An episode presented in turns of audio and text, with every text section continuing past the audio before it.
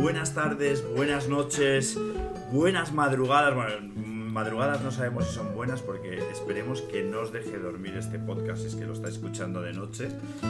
Eh, hoy retomamos eh, nuestras tertulias, que son tertulias de, cocina, y estamos en la cocina de mi casa. Eh, hoy, el último podcast que grabamos fue ¿Qué es una mujer? La verdad es que todos teníamos un poco como el morbillo y la tentación de, que, de, ser juzgados en, en la plaza pública de Twitter pero no ocurrió así. A lo mejor es que no nos escucha la suficiente gente, pues porque no entendemos que, que, que- no haya más ofendidos. Eh, y, hoy, eh, pues por retomar un poco estas cuestiones que, son, que son eh, claramente ardientes, tensas, que, que- que pretenden meter la llaga un poquito eh, eh, bueno, en los temas de las guerras culturales, porque los últimos podcasts los hemos dedicado a, lo que llaman los americanos los culture wars. Hoy vamos a hablar eh, de, de un tema que podría ser muy evidente hace, hace probablemente 30, 40, 50 años, incluso 10. eh, esto no daría para, para una conversación, pero, pero hoy parece ser que sí. Entonces el tema es, ¿qué es un hombre? ¿Qué es un hombre? Esta pregunta la voy a hacer muchas veces durante, durante la tertulia de hoy. Eh, y voy a presentar a, a los, a, a nuestros invitados. Eh, eh, tenemos tenemos un, un invitado hoy, Baltasar Montaño, que, que- que claramente es, que es que para todos los estándares de lo que era un hombre hace 20 años o 10 es un hombre. O sea, cuando me, me he puesto a buscarle en internet y, y aparecen muchas fotos de él en motos y con camisetas sin mangas y así un poco sudado y con la barba sin... sin sin, sin- te puedes reír, ¿eh? pero vamos, con, con la barba sin cortar y tal. Y, y- y es- y eso fue, o sea, incluso se podían vender un perfumes en- en la época con, con, con- con ese look. Y, y eso era un hombre. Y, y- y- bueno, y aquí tenemos a Baltasar. Hola, Baltasar, ¿cómo estás? Muy buenas, buenas tardes. Gracias por la invitación. Bueno, a lo mejor luego no me das las gracias más adelante. Y luego, y luego tenemos también eh, eh, a Diego Grimaldi, que, que- que- que la verdad es que en el momento en que le oigáis hablar, pues, pues va a hacer mu- mucho contraste, ¿no? O sea, eh, es- pues, no, no- no le voy a presentar mucho más, que le voy a dejar que hable. Diego, Aló, eh, buenas tardes, porque yo soy muy de... Si estamos hablando por la tarde, es por la tarde. Soy muy, muy, muy nacido para eso. Eh, yo, o sea, yo soy un hombre. Bien, me gusta. Y luego, eh, y luego además tenemos eh, con nosotros, luego lo tendrás que demostrar, Diego, pero tenemos, con nosotros también a Eva Serrano, que es nuestra editora, editora de, de Balta y, y editora mía, que, que siempre pretende como mantenerse en la sombra en estas tertulias y, termina por participar, pero, pero creo que tienes que decir hola, por si acaso. Pues hola, mm, buenas tardes, buenas noches, buenos días, porque no quiero desvelar el tiempo en el que hablamos, es el no tiempo, y en todo caso yo no soy un hombre. Lo tendrás que demostrar también. Decirte que hoy en día, eh, eh, qué es un hombre y qué no es un hombre, eh, que que es, un- es un- es uno de los grandes misterios de nuestra época. Desgraciadamente. Bueno, yo o sea, quiero, quiero empezar la, la tertulia de hoy de qué es un hombre. eh, ¿qué, era, qué era un hombre para vosotros cuando os preguntabais si soy hombre? ¿No? Porque yo, yo no sé si a vosotros habrá pasado, pero, pero siempre hay un momento en que uno es un niño y, está pensando, eh, ¿seré un hombre ya? Eh, eh, y, bueno, le dejo, le dejo a Balta que nos, que nos, que nos cuente. Bueno, el, arranque es un poco encerrona, yo creo. Pero bueno, la, tomo como tal. Pues fíjate, yo no, no, no me, me había planteado para nada esto, pero yo me acuerdo cuando era pequeñito, en la edad de la pubertad, yo como hombrecito de la época jugaba al fútbol, montaba la bicicleta, hacía todas las barbaridades y las brutalidades que se hacen en los pueblos de forma maravillosa cuando hace, hace 30, 40 años teníamos esa libertad en los pueblos de la- de que no había problemas de seguridad y podías hacer cualquier cosa.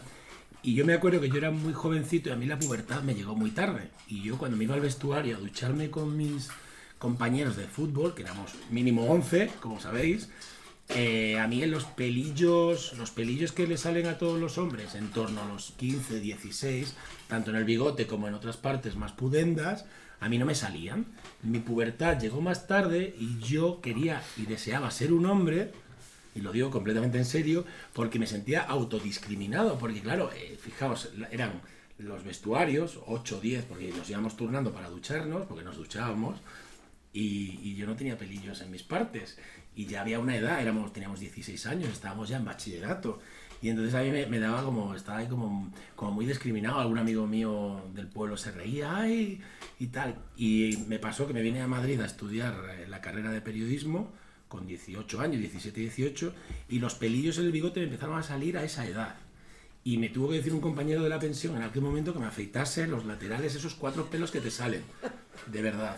Y yo decía, vale, ¿y qué ocurre? Que de medir 1,65 pasé a medir 1,85 en un año y medio. Cuando volví a mi pueblo, yo soy de un pueblo pequeñito de Extremadura, de la provincia de Badajoz, le decían a mi madre, oye, tú a tu niño le dabas mal de comer, porque en Madrid, que se come mucho peor que aquí, por supuesto, el niño está creciendo, ¿no? Con lo cual ese fue mi primer acercamiento a lo que fue un pensamiento completamente infantil, prepubertoso, porque yo todavía no tenía la pubertad, de lo que para mí podría ser un hombre, que era ser igual que mis amigos, que para mí tenían como dos o tres años más que yo por su desarrollo físico. Next, next. No, pero lo que más me gusta lo que me has contado porque para mí ser un hombre era eh, eh, correrse, o sea, que te, que te saliera semen. O sea, eh, no, bueno, pero, pero es que era una cosa física, o sea, que quiere decirte que, que, que, que yo no me sentía un hombre hasta, hasta, hasta, que, hasta, que no hasta que no producir semen. Que lo descubrí en un campamento en Inglaterra un día en la ducha y, y de repente dice, joder, o sea, ya, ya, ya puedo ser padre. O sea, que decirte que pues eso ya se una pis, o sea, esta es otra sustancia. Entonces, y a partir de ahí yo consideré que yo ya era un hombre. O sea, que, que, que esto era un hecho, o sea, tú lo has contado bien, en cierto modo, que, que era un hecho físico, ¿no? O sea, eh, Para mí simplemente sí. Sí, eh, para ti. A ver, yo no voy a utilizar ese tipo de palabras porque yo no las uso. O sea, como, pues, no sé, por ejemplo, la semen, que es una palabra horrible, eh, horrible. Pero sin embargo voy a hablar de lo mismo que has hablado tú, Jacobo, y de lo mismo que has hablado tú, Baltasar. Yo, por ejemplo, mi primer encuentro con lo que es un hombre, y me acuerdo además perfectamente, tenía 15 años, y es la típica Semana Santa en la que todo el mundo se ha ido a esquiar. Yo en ese momento no tenía dinero para irme a esquiar y me quedé en casa. Y entonces no se me ocurrió otra cosa mejor que ver toda la filmografía de Helmut Berger. Entonces descubrí tanto lo que dices tú, Jacobo, como lo que dices tú, Baltasar. Eh, y entonces, pues, a mí se me abrieron eh, muchos, mu muchos caminos, muchas ideas. Eh, y para mí, de hecho, mi primera imagen de lo que es un hombre es Helmut Berger. Helmut Berger, que no dejaba de ser un chapero austriaco. fantástico que de repente y además o sea, que no quiero entrar aquí en, en, en mayor profundidad porque de hecho, para mí la película que más me impresiona de él, y, o sea, y no lo digo por decir, sino lo digo porque para mí marca lo que significa la masculinidad, es de repente él haciendo de Luis II de Baviera. Que para mí es el hombre por antonomasia. O sea, yo, si tengo un referente a nivel de lo que es la masculinidad, es Luis II de Baviera.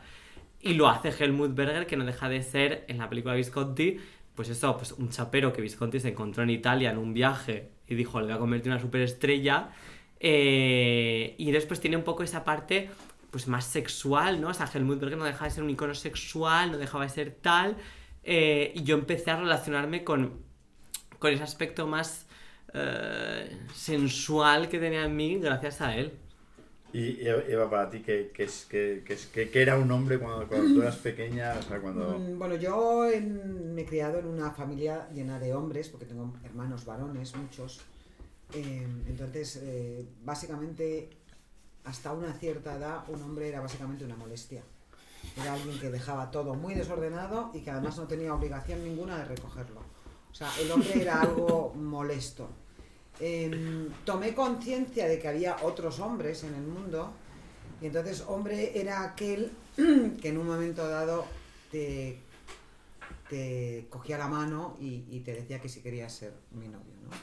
Eh, yo creo que era un acercamiento a la masculinidad desde una España muy pacata, donde jamás se hablaba de sexo, y la masculinidad tenía más que ver con una especie de actitud protectora que con una actitud puramente sexual en la que a las mujeres evidentemente no se nos educaba en ese entonces. Una cosa, que Diego ha hablado de, de Helmut Berger como modelo de, de hombre, pero yo creo que todos hemos tenido como, como una idea, ¿no? O sea, yo me acuerdo de la película esa de Play It Against Sam de Woody Allen, que se tradujo aquí, eh, un, fue un crimen de esos de la traducción de eh, Sueños de un seductor. Pero voy a Sí, romper una lanza en favor del doblaje español, que o sea, es del, el mejor que hay en el mundo, porque de repente o sea, te hace de películas como Some Like It Hot, te hace con faldas a lo loco. O sea, de eh, The Sound of Music te hace sonrisas y lágrimas. O sea, la invención que hay en el doblaje español es algo que no hay en otra parte del mundo. O sea, es, o sea, es una Es muy maravilla. literario, es muy literario. Bueno, Hombre, o sea, la muy de, la cantidad de homosexuales que va trabajando allí para que Franco estuviera contento y que de repente la censura te pasara una cosa como con falda hacia lo loco, qué divertido, ¿no? Some like it hot. Pues eso, o sea, ahí hay mucha gente a día de hoy que puede estar enterrada en el Valle de los Caídos que sin embargo habría que pues ponerles plazas y cosas por el estilo, o sea, es- está muy bien. Yo, o sea, voy a volver a, Sueños de un seductor. Y Sueños de un seductor, Woody Allen, eh, claro, cada, cada vez que tenía una inseguridad, que, que- que- era constantemente, porque es Woody Allen y, vive de su inseguridad, ha hecho de su negocio. La comercializó. Eh, la comercializó y la monetizó, se dice ahora Ah, en el mundo de la startup, es monetizó su, su, su inseguridad y, y el tío se le aparecía como el fantasma de Humphrey Bogart. ¿no? Y, y es una cosa que Balta, antes hemos estado comiendo, hablaba de que los americanos nos han vendido nuestro modelo de, de hombre. Porque para mí también era, era John Wayne, yo, yo aprendí a dar un beso o sea, cuando estaba enfrentado ante, eh, an- ante la eventualidad de que tenía una novia y tenía que darle un beso y no me atrevía a darle un beso de ninguna manera porque no sabía cómo, cómo, cómo se hacía para, para, para acercarse a alguien y darle un beso. Mm, Vi una película de Humphrey Bogart, no, de John Wayne, y John Wayne le agarraba por detrás de la nuca, le acercaba, se le daba un beso, y, y ahí era, eh, este es un hombre. O sea, este es el hombre que yo quiero ser.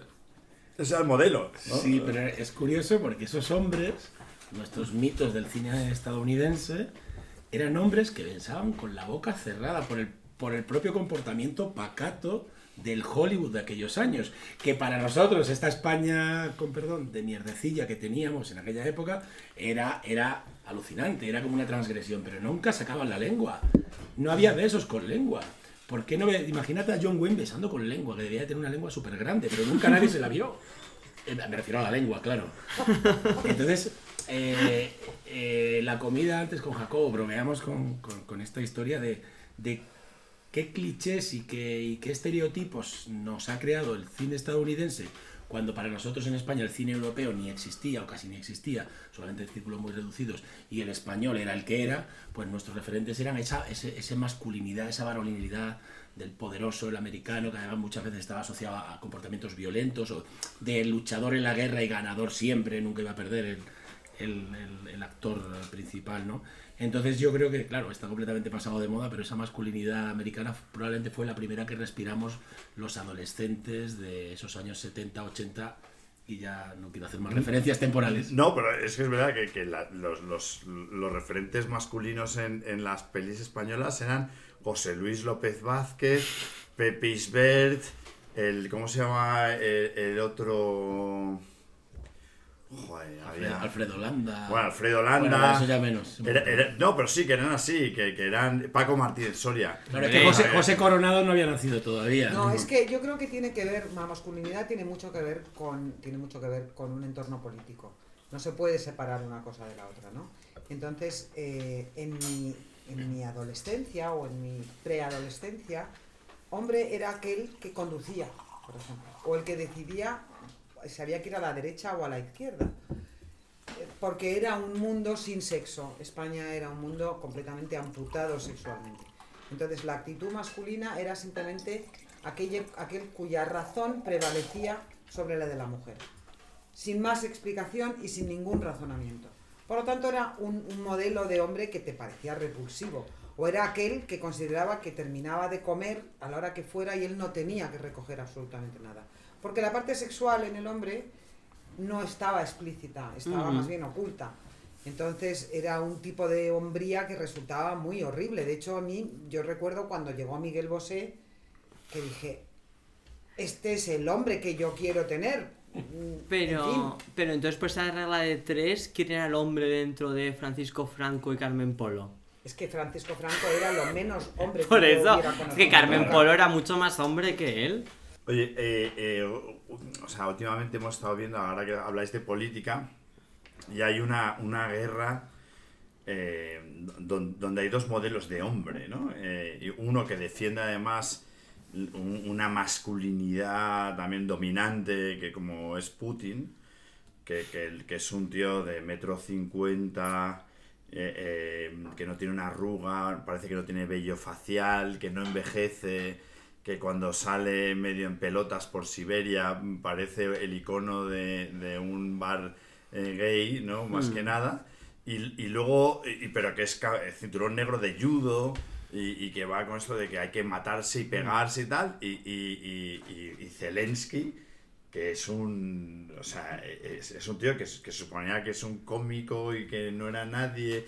Sin embargo, eh, eh, ha creado un tipo de hombre que, que hoy en día. O sea, eh, o sea, él, va, él va a ser un, un icono que, Mm. que va a durar. O sea, como. Pero Si no lo yo. antes. Aunque lo, van, aunque lo maten, Aunque va a ser un icono de hombre. como- De hecho, si de- lo matan, sobrevivirá, sobrevivirá Me- más como icono. ¿no? Claro, Sí, será, más será un más icono, será un James Claro. Dean. Yo fíjate, yo creo que por qué nos, por qué nos, nos rechina tantísimo Putin en general, ¿eh? afuera de la parte, digamos, más, más, eh, más de espectáculo. Porque me recuerda a esos hombres de cuando yo era pequeña. Putin es un hombre que únicamente dice por la derecha o por la izquierda y yo no miro mapas. ¿no? Y esa es una masculinidad, en mi opinión, completamente periclitada. Es decir, ¿por qué decimos todo el tiempo Putin es un, líder del siglo XX como mucho, o tal vez del XIX? Porque me, me retrotrae a- al señor con el 600 que le dice a su mujer, tú cállate que no sabes lo que dices.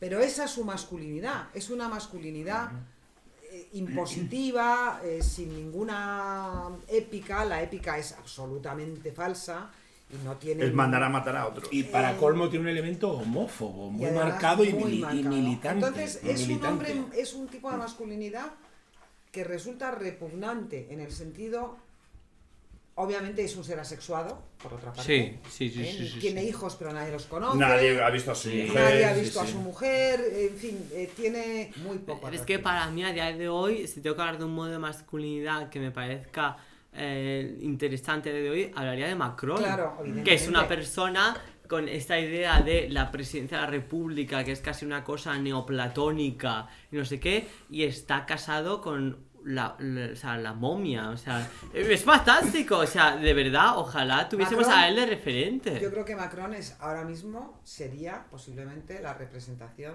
de la masculinidad admitida.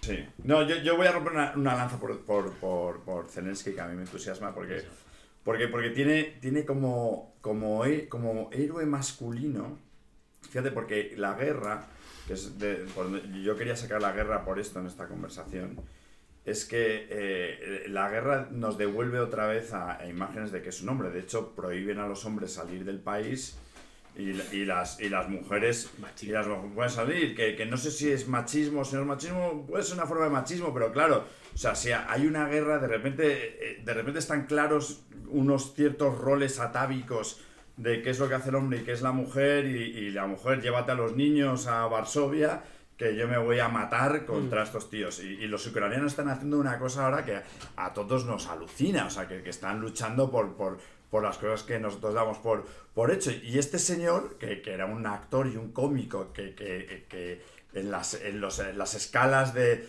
de, de- de ranking de la masculinidad, el, el cómico no es precisamente el hombre más, pero de repente es un tío que se ha calzado esa camiseta de quechua verde o lo que quieras, pero, pero que está ahí, que no se ha ido, que, que todos los días le pueden pegar un misilazo y está diciendo unas cosas que habla con una humanidad y con tal, que es como, es como un referente de, de- del héroe que uno quiere ser, que es, que es el James Stewart de- de- del hombre que mató a Liberty Balance. ¿Sabes? Es, es el que se pone el delantal y recoge y dice, no, no, los generales son otros, yo no me meto en esto, pero está como... de- tiene, tie- tiene la heroicidad del que defiende la ley, la libertad, las grandes ideas, que, que es, que es el hombre que, que, se, que, que no, no, no es Will Smith que te va a pegar un bofetón, sino, sino que es- va con a bandera las grandes causas, ¿no? Pero, Y- ¿cuál- y- y está dispuesto a ser un mártir por esas grandes causas. Y, y eso, o sea, yo creo que sí que le hace como eh, realmente el referente masculino, yo creo que a- ahora mismo, mm, de el que más. O sea, si quieres ser un hombre, esa es la, es la foto que pones en la mesilla, vamos. La diferencia, si me permitís, es que eh, Putin se ha quedado o no tenía discurso y Zelensky lo ha ido creando. Como hombre, pero como hombre pensante, sin humor y sin su pasado cómico, que no es el momento de hacerlo.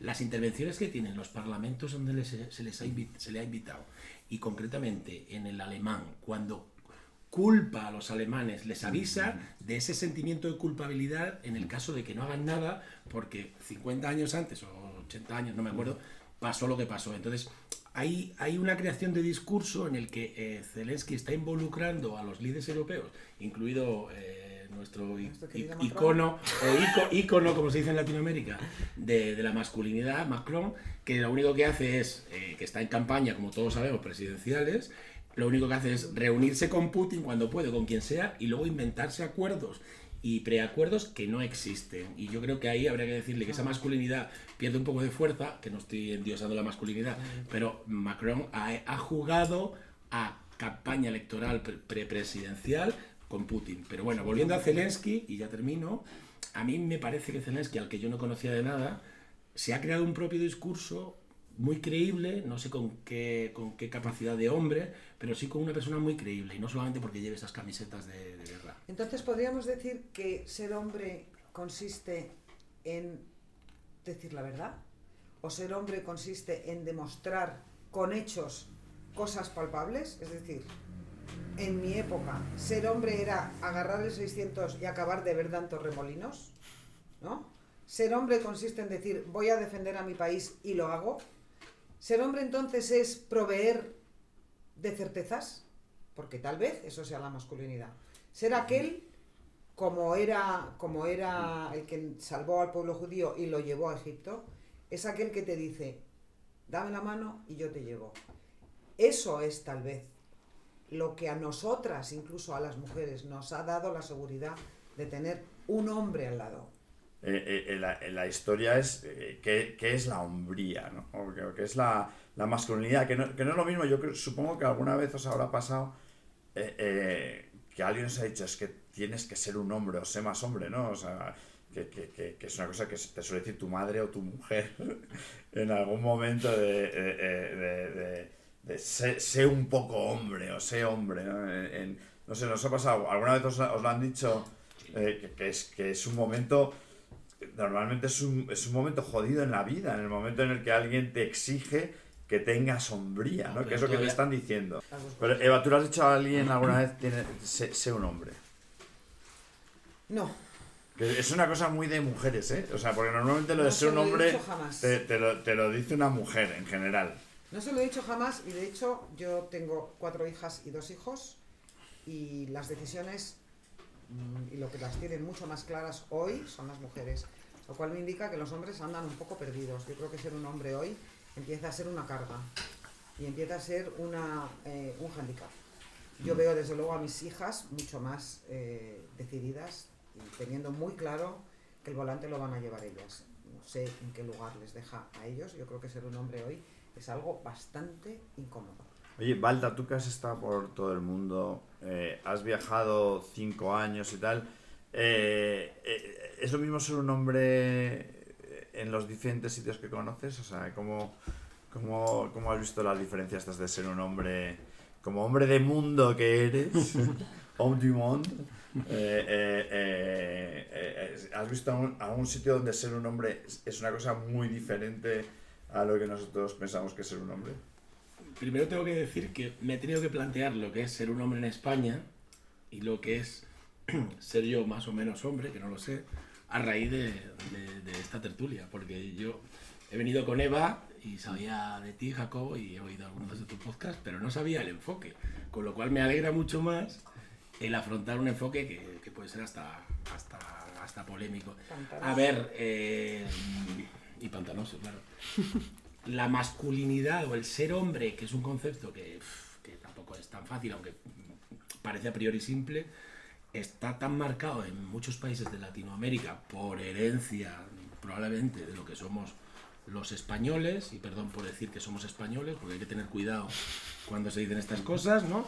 Pero bueno, yo cuando viajo soy español y cuando estoy en España también lo soy, entonces bueno. No te preocupes que Diego se va a llevar todas las hostias eh, eh, en, en Twitter. Hombre, que me, gusta, me gustaría llevarme. Oye, perdón, yo reivindico mi, mi cuota de hostias, yo también las quiero.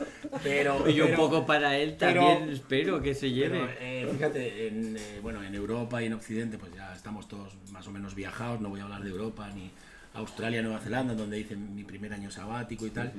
Pero sí puedo comparar y tanto el machismo del- de, Asia, el sudeste asiático y un poquito también de China y hasta Japón también, que lo conozco bastante bien, y el machismo que tenemos en Latinoamérica y el machismo que tenemos en Europa, cuidado, es decir, que no estoy excluyendo zonas, no estoy diciendo que sean más machistas que nosotros, que en España ya tenemos lo nuestro, ¿no? Pero, pero es alucinante el machismo masculino y femenino que hay en México. Es el último país que lo conocemos todos mucho, además tenemos mucha conexión cultural con ellos, pero yo he estado, antes de venirme por el COVID para, para, para estar en España, de esos seis meses, me di cuenta de que el machismo en México es una cosa tan atávica que no tiene solución porque las mujeres, porque las mujeres, porque las mujeres eh, son machistas también, desgraciadamente por el patriarcado que sufren y que han sufrido, ¿no?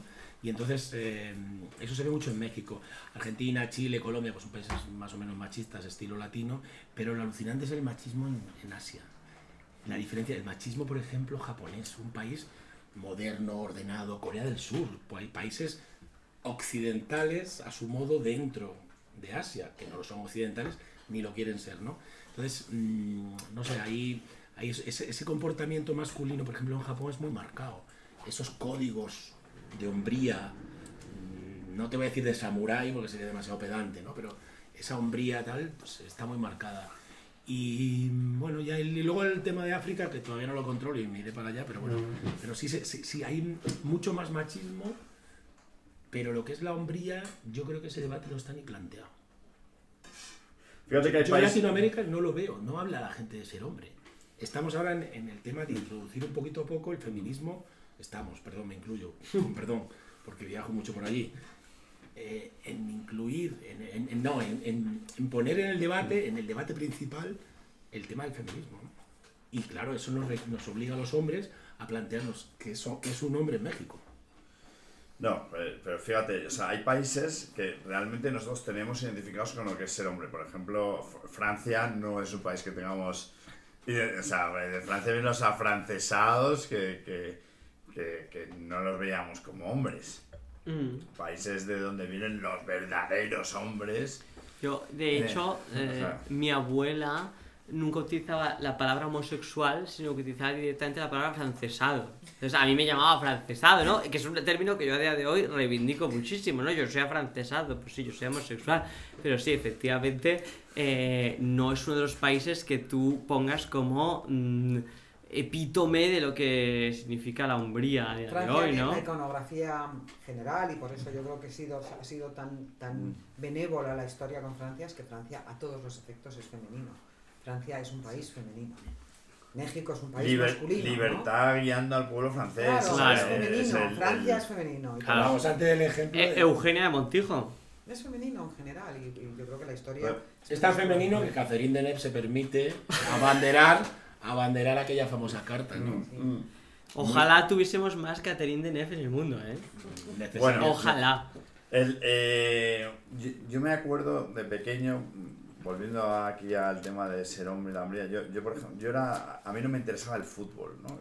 Cosas que estaban asociadas con, con ser un chico, con ser un, un tío más, que a, y a mí me gusta que ahora se pongan en duda estas cosas, porque yo, yo lo pasaba mal, porque no, no me gustaba, no me gustaba el fútbol y no me gustaban los, los deportes, o sea, me, me parecía, a mí me gustaba hablar con las chicas, y, y- o sea, hablar y leer y luego dibujar, que eran cosas eh, que yo me acuerdo una vez en, en Lekeitio con, con mi padre, con, eh, con unos amigos de mi, de mi padre, diciendo que yo estudiaba Bellas Artes, yo, pues, medio maricón, vamos a arte, tal, o sea, que, que hace cosas de esas como sensibles, ¿sabes? Eh, eh, y, y- era, era angustioso el pensar que, que para entrar dentro de la comunidad de, de- o sea, de- de- del compadreo de, de los hombres, tú tenías que ser bueno al fútbol, a los deportes, hacer una serie de cosas que, que tienen que ver con, con la fuerza, la destreza, la agilidad.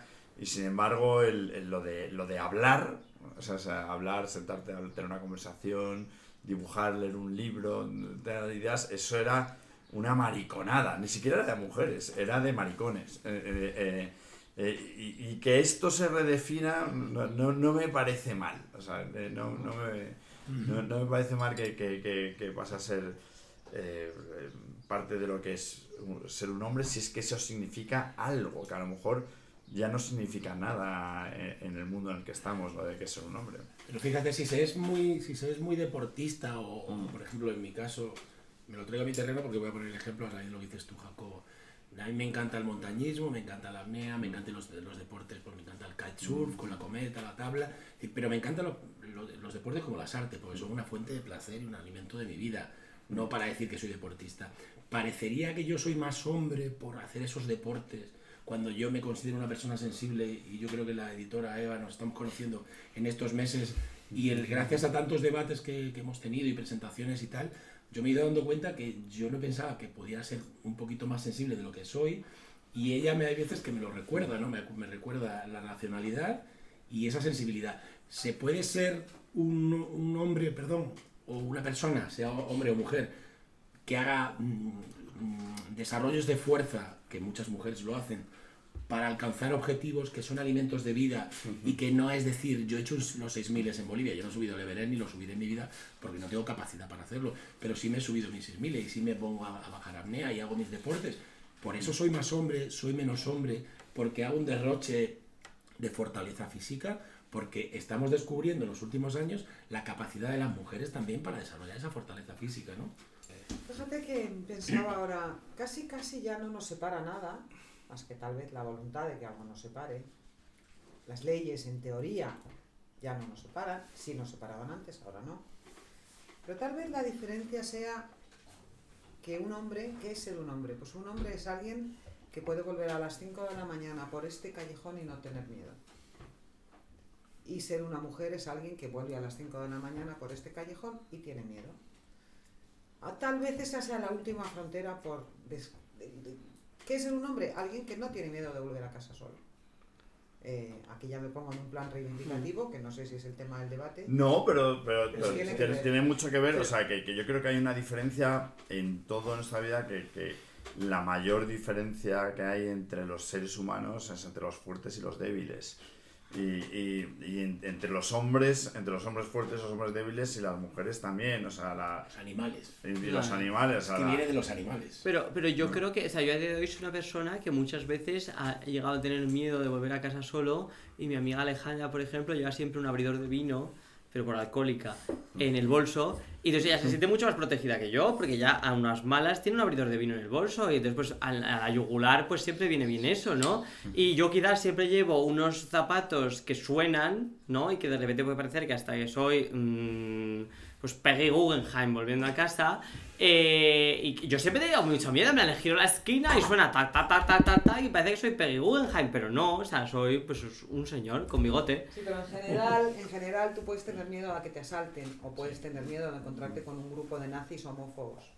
Estamos hablando, hablando de Europa, ¿eh? Estamos hablando de Europa. Imagínate. Pero yo no, creo en Irán que... este señor está perdido. No, Pero- en Irán, el Irán de ahora, que es un Irán malo, gobernado por gente con barbas y turbantes, y no es el Irán del Shah de Persia, que es un Irán maravilloso. Larga vida, el larga Irán vida. universitario, el, el Irán que tenía en Teherán, esa- esas Claro, universidades. pero que son los desgraciados. Esos, esos de las universidades son los desgraciados que dijeron, ay, queremos tener una democracia súper divertida, y qué divertidos somos, qué divertidos somos occidentales. Claro, de repente ya un desgraciado con barbas y te dice, no, es que mira, el Shah de Persia es malísimo, porque se piensa que es Darío I y que es un emperador aqueménida y los dos queremos tener una democracia como la de Churchill. Pues hijo, pues no te toca, ¿eh? No te toca y de repente... Eh, no, hombre, pues es que no pasa nada, pero te decir, pero ¿y qué te pasa? Que acaba la República Islámica. ¿Quién quiere una República Islámica? ¿Qué es ser un hombre? ¿El Ayatollah Khomeini? Pues no. No, ser un hombre en la, ser un hombre en la República Islámica quiere decir que si eres un homosexual, que implica también ser un hombre, te van a tirar desde una torre. Pero Que no te digo yo que no, que nos lo merezcamos de vez en cuando, ¿eh? O sea, yo soy el primero que tiraría a más de uno por una torre. Pero no No, solo por ser homosexual. Hmm. Eh, ¿se, ha, se ha vaciado de sentido lo, lo que es ser un hombre? O sea, ¿pensáis? O sea, se, ha, se ha vaciado de, de sentido. O sea, tiene, tiene ya alguna significación. O sea, que, ¿qué significa? ¿Qué, qué es ser un hombre? Porque cuando te dicen ya hay tantos. Está Shalamet este. No, y- pues, y pues, es- quizás- es- eh, eh, está cual- cualquier.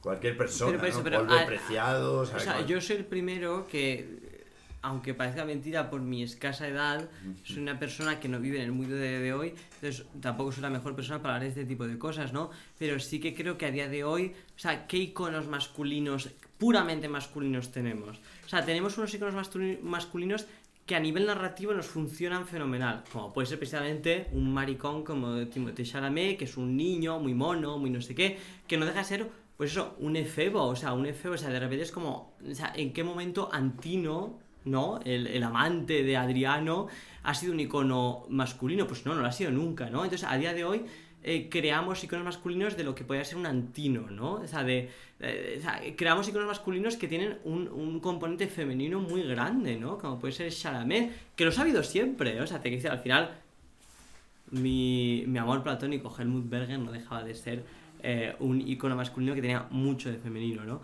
Pero probablemente no era el icono masculino por antonomasia.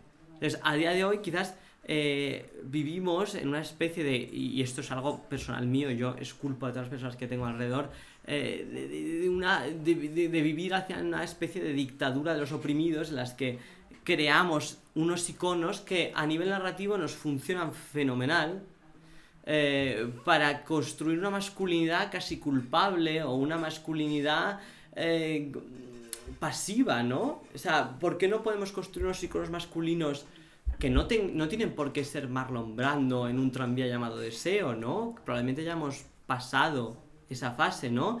Pero ¿por qué no podemos construir unos, iconos masculinos que tengan algo que decir? Que no sean un sujeto puramente pasivo y que no sean algo que tiene eh, pues que es una figura casi eh, víctima de, de- de- de- otras muchas cosas. seguramente habremos superado ya esa imagen, o, lo- o creemos haber superado esa imagen de tranvía llamado Deseo, pero ese Marlon Brando en camiseta es difícil de superar, ¿eh? Ya. Es difícil Bueno, por de superar. supuesto, por supuesto, está, por Es favor. difícil de olvidar. Está, por supuesto. La verdad. Eh, Yo, yo creo que los roles, a que la gente, y, y lo veo en los más jóvenes a través de, de- de- de mi hija y, y chavales que tienen 16, 17 años, que lo que no quieren llevar en la mochila son todos los apriorismos de lo que se les supone eh, que tiene que ser un hombre. O sea, yo, yo no quiero asumir toda esta carga cultural de, de- de- de- de los deberes eh, de un hombre, ¿no? de, de lo que significa ser hombre, tampoco de lo que significa ser mujer, que es una cosa eh, muy, muy liberadora, ¿no? que, que siempre hemos querido todos ser individuos y, y no ser ni hombres ni mujeres, o que, que el género eh, es la dictadura de lo biológico, de la naturaleza. Y, y que es una cosa que, que- que al final el platonismo yo creo que, que, que- que realmente los- los- las, gran- las grandes metas de- del ser humano eran no estar constreñido por, por los dictámenes de la naturaleza, sino que cada uno pudiese decidir quién quería ser y, y- y que no se le meta en la mochila, eh, eh, pues eso, pues to- todos los retos y las metas de lo que significa ser hombre y lo que significa ser mujer. Y por eso se ha vaciado de sentido totalmente lo de qué es ser hombre y qué es ser mujer, porque ya queremos ser personas que nosotros nos inventemos a nosotros mismos al margen de nuestros cuerpos y nuestras realidades biológicas. Fíjate, yo creo que hay una película que sí, hoy creo que sería inviable, que ningún productor compraría ese guion. Eh, vi la serie de Secretos de un matrimonio con eh, Chastain, actriz. Sí. Eh, Jessica Bueno, Chastain. Jessica Chastain, que es un ser de otro planeta, no he visto una cosa más bella en mi vida. Eh, y luego, curiosamente, hice el proceso a la inversa. Vi la película después de ver la serie. ¿no? Yo creo que Bergman en esa película sí que destapa perfectamente la herida de la masculinidad. En la película empieza, o la, el- el primer, la primera parte del- de la, de la historia es un hombre que comete todos los abusos posibles de humillación hacia su mujer, de hacerla sentir fea porque es madre, porque está gorda, porque no sé cuánto, no sé qué. Y al cabo del tiempo él vuelve y se encuentra una mujer que ya sin él se ha convertido en un ser pleno, Y que él es trabaja, y él es viejo, que trabaja, que tiene éxito, que además tiene amantes y le dice, tú me decías que yo era frígida, Mm, he descubierto que no lo era. Y en un momento dado él la mira y le dice, ¿has terminado ya con tu superioridad femenina? Ya sé que eres mejor que yo, ya sé que has ganado. Me dejas que te cuente mi fragilidad, me dejas que te cuente que estoy solo, me dejas que te explique que soy viejo, me dejas que te cuente que me equivoqué yéndome con una mujer 25 años más joven que yo. Ese momento es impresionante y creo que no volveremos a tener ese concepto de igualdad, de mostrar sin pudor la gran debilidad masculina que existe, el gran miedo del hombre a dejar de serlo, A demostrar la fragilidad. a demostrar la fragilidad. Creo que eso duró un tiempo muy breve, que fue Woodstock y 10 años más, y se acabó, Hmm. se acabó. Y ahora, no, y ahora no somos capaces los hombres de ser frágiles. de Sí, Will, Will Yo Smith creo que- lo demostró el otro día. Bueno, no, Will pero- Smith después de darle, calzarle una hostia a Chris Rock, y luego lloró y dijo que era un río de amor. que era un río de amor. O sea, no, yo creo que hoy el hombre no, mm, no es capaz de mostrar esa herida como entonces, sin ningún pudor, sin ningún pudor real. Eh, es capaz de soltarte una cháchara larguísima, llena de palabras y llena de sentimientos. Sí. Pero Falsos. falsos, evidentemente. Construidos. Pero construidos a base de relatos ajenos, un relato Sí, Frankenstein. una hecho de narrativa que es fantástica, que en la teoría es una narrativa Mm. maravillosa. Pero que no se enseña de esa manera. Y el, tan de hombre, verdad. y el hombre heterosexual, entonces ahora a estas alturas no puede ser débil y frágil y eso. Deberíamos de plantearlo. Sí. Yo creo No, que- no yo se le exige la pero, fragilidad. Pero es que a lo mejor se, se nos exige esa fragilidad. Pero luego se le culpe, se, luego Se se, le le culpa por esa O misma sea, fragilidad. Antes los ricos tenían que llorar, ahora los hombres. Vamos a ver, Will Smith. No, yo hablo de la espontaneidad, no hablo de que sea el mainstream que haya que cumplir, sino... Yo para cerrar, eh, quiero volveros a hacer la pregunta con la que iniciamos eh, esta tertulia, que es, eh, ¿qué, qué es un hombre? Yo a día de hoy, yo me considero un hombre, ¿no? Pero mi primer icono que digo, esto para mí es un hombre, es Luis II de Baviera. O sea, una, además, o sea, yo soy homosexual, ¿no? Pues no tengo nada que decir. no- o sea, gracias a Dios, a día de hoy soy incluso... O sea, soy como la Gestapo, ¿no? Ahora tengo mi carnet de homosexual, ¿no? Y puedo decir lo que me dé la gana. Eh, y entonces, pues, eh, Luis II de Baviera, una persona, pues eso que se encontró en una posición de privilegio porque era el heredero al trono de Baviera y de repente dijo, pues yo sí tengo, o sea, que tengo que subvencionar a Wagner, le subvenciono, que tengo que hacer no sé qué, lo hago porque soy hombre y me lo permite la sociedad, ¿no? Y de repente yo si tengo que mm, construir todo un, un mundo fantasioso en el que Prusia ya me ha invadido y ha hecho todo lo que ha querido conmigo, pues yo sigo viviendo en un mundo fantástico y sigo viviendo en un mundo en el que de repente todos mis servicios son hombres bellísimos, ¿no? Son eh, Antino 1, 2, 3 y 4, eh, pues para mí eso es ser un hombre, ¿no? O sea, de repente eh, poder o sea, construir ese universo fantástico sin tener que dar explicaciones a nadie. Bien, en mi caso me voy a poner un poquito más peregrino. ¿eh? Muy- me encanta Diego. me obliga, me obliga a, a replantearme lo que digo, no, no por lo que dice él, que me interesa mucho, sino por cómo mi discurso viene detrás del suyo, que es complicado. Yo voy a ser más peregrino y más sencillote, pero bueno, no, no es, una, no es una pose.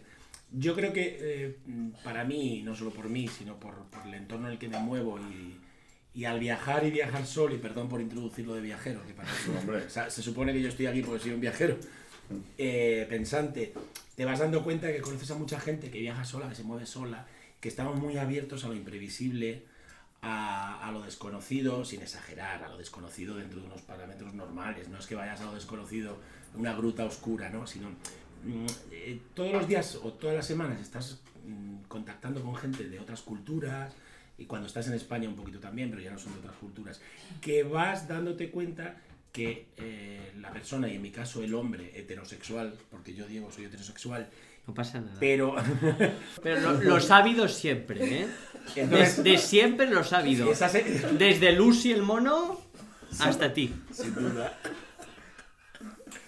Eh, yo lo que reivindico es, en mi caso, es la tranquilidad y la, y la normalidad de un hombre que, como creo que Jacobo, gracias también a la influencia que tiene de sus hijas, me ha parecido entender, vamos comportándonos y siendo de forma natural, no impostada por el puto mainstream, sino con la tranquilidad de lo que somos la fragilidad, la sensibilidad, el respeto, que eso no hay que decirlo porque a hablar de respeto hacia las mujeres, o al respeto hacia los hombres, o respeto hacia los animales, me parece una chorrada. Es decir, e- es ese comportamiento humano, esa capacidad del hombre para ser frágil y para ser bello, para creerse bello. Yo contaba que en el nor- noreste de Brasil la belleza masculina le daban sopas con ondas a la belleza fe- femenina. Esos negros africanos con ojos verdes, como esos bereberes que vemos ahí eh, en el, c- en el entorno del Sáhara.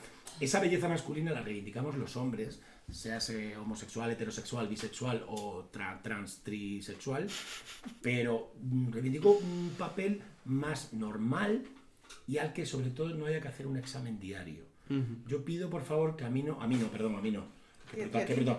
que no se, que no se nos haga a los hombres que parecemos hombres normales y que tenemos la desgracia de heredar esos patriarcados, yo también heredo haber conquistado América hace 550 años, yo no soy culpable de eso. Entonces, se nos- yo pido mi, mi presunción de inocencia y que por favor no se me, no se me tometa examen. Oye, tienes que Pero- estar orgulloso. Que es Y lo, lo que acabo de decir no es un discurso impostado, se me acaba de ocurrir ahora, pero No. es así, es, por favor, Y somos... Después de, de dos botellas de vino. o sea, No, y una, y, una, y una de champán, Jacobo, no, se- no se te champán. olvide. No, no, no, no nos vamos a dejar nada. Pues mira, para mí un hombre, eh, tengo que decir que era mi padre, alguien con quien tuve una relación conflictiva, y me parece que su vida fue bastante heroica, porque compartió muchos años con su mujer, que era muchísimo más inteligente que él, teniendo que fingir y hacer el esfuerzo de ser el que dirigiera, porque la sociedad le pedía eso, y que cuando enviudó